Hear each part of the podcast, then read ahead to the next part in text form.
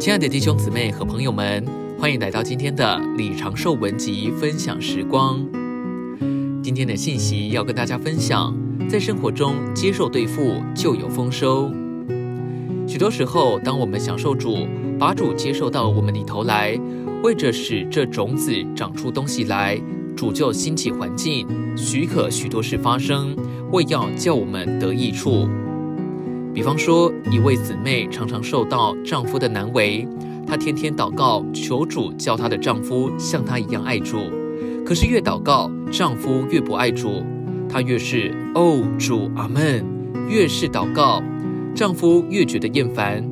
从前丈夫一周还去两次聚会，她这么一导读，一哦主，连半次聚会也不去了。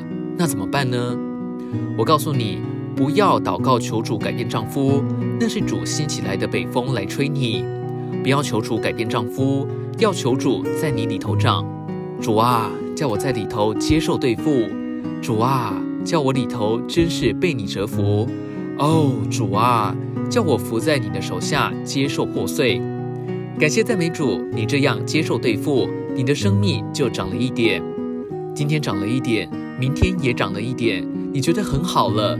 但是等到第三天，连小孩子也站在爸爸那一面，帮他的忙来对付你，怎么办呢？又是北风吹来了，叫你受对付，你还要学习接受。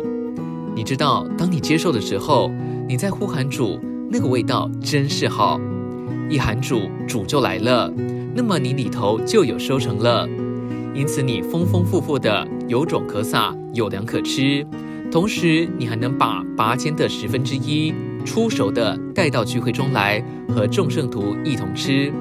这个吃就是我们的敬拜，主就是要恢复这个，这个不恢复，教会就难得成熟，心腹就不能预备出来。主就不能回来，所以这件事是个关键。今天的分享时光，你有什么摸着吗？欢迎在底下留言给我们。如果喜欢今天的信息，也欢迎按赞并且分享出去哦。